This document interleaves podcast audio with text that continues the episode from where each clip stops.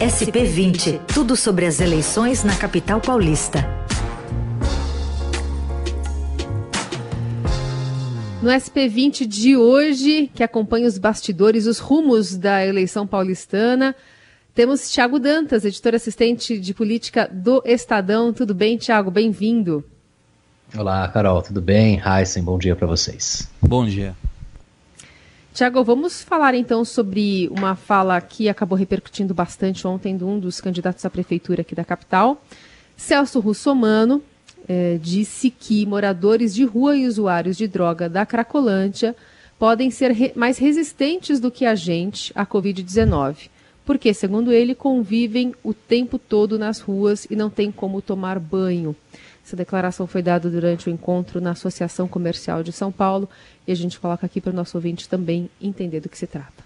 Todo mundo esperava que a Covid tomasse conta de todo mundo, até porque eles não têm esse afastamento que foi pré-estabelecido pela, na verdade, orientações da Organização Mundial de Saúde e pelo governo.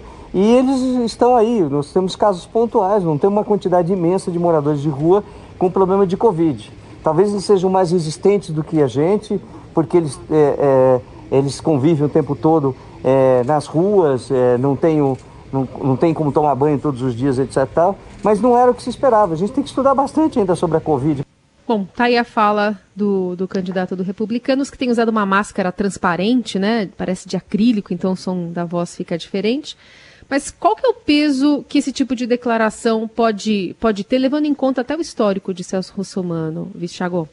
Olha, Carol, é, acho, primeiro também acho importante a gente deixar claro que não há nenhuma comprovação científica para essa frase do russomano, né? Na verdade, nenhum, não existe nenhuma pesquisa que relaciona a falta de banho com resistência à Covid. Pelo contrário, né? As autoridades sanitárias recomendam medidas de higiene pessoal, né? Lavar as mãos, usar álcool em gel e etc.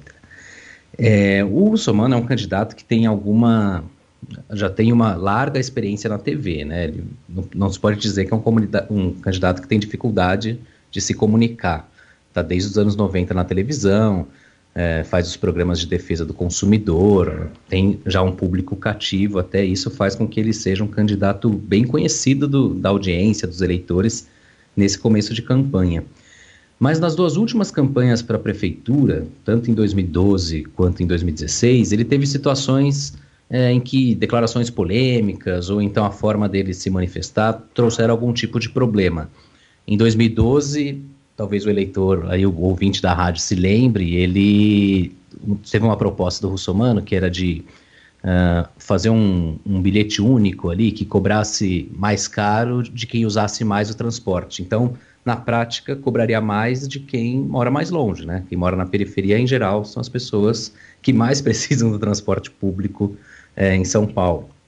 Isso é, fez com que ele, que liderava as pesquisas até praticamente uma semana e meia uh, antes da votação, tivesse uma queda ali na intenção de voto.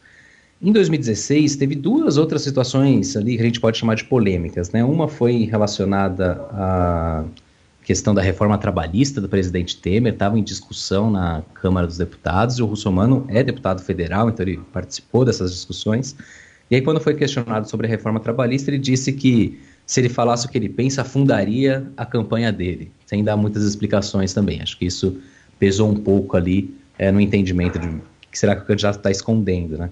E a segunda situação também em 2016 foi em relação aos aplicativos de transporte, né?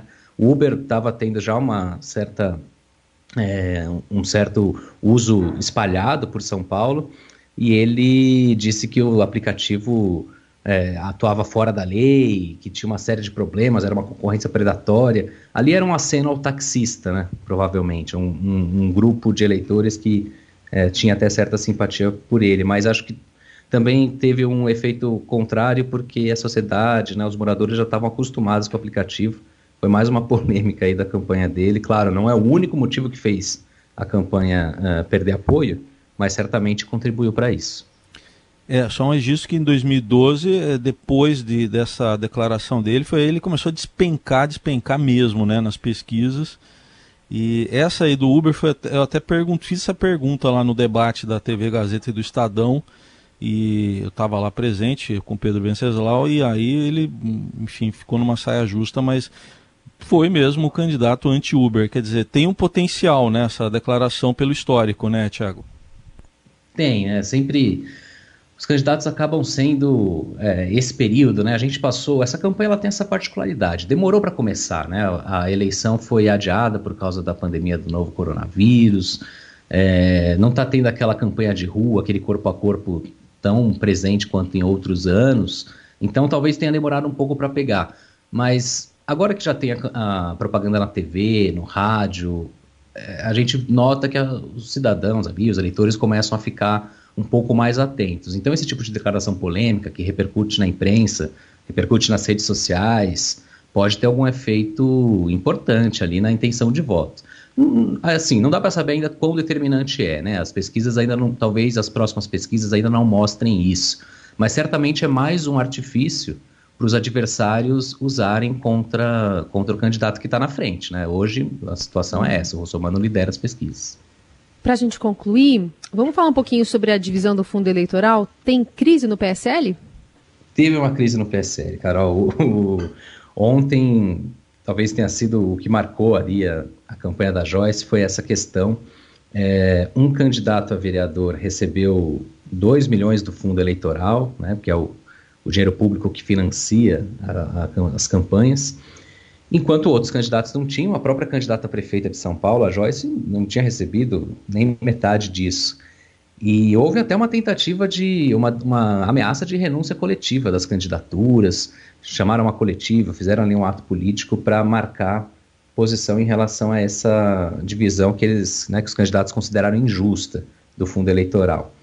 E, bom, o partido se mobilizou, aparentemente está resolvido. O candidato que tinha recebido 2 milhões vai ficar com 300 mil, porque ele já tinha gasto esse dinheiro, já tinha é, feito repasses para gráfica, para, enfim, material de campanha e tudo mais, mas gerou uma certa, um certo problema ali. O PSL, ele, por ter fe feito uma bancada de deputados federais grande em 2018, é um dos partidos que mais tem acesso ao fundo eleitoral, são 199 milhões no Brasil inteiro. Então, essa divisão do fundo, o jeito como o partido vai escolher quem vai receber mais dinheiro para financiar a campanha, eu acho que ainda deve dar pano para manga para o resto da, dos dias de campanha eleitoral, porque é um, os, muitos candidatos, principalmente a vereador, têm dificuldade de conseguir um financiamento coletivo, uma doação, até porque não pode ter doação de empresa, e conta com esse dinheiro do fundo eleitoral para construir sua campanha. Muito bem, esse é o Tiago Dantas, editor assistente de política do Estadão, nessa parceria da Rádio Dourado com o Estadão, para trazer para você no quadro SP20 todos os meandros aí da, da corrida eleitoral aqui em São Paulo. Obrigada, viu, Tiago? Até a próxima. Imagina, que agradeço. Bom dia para vocês.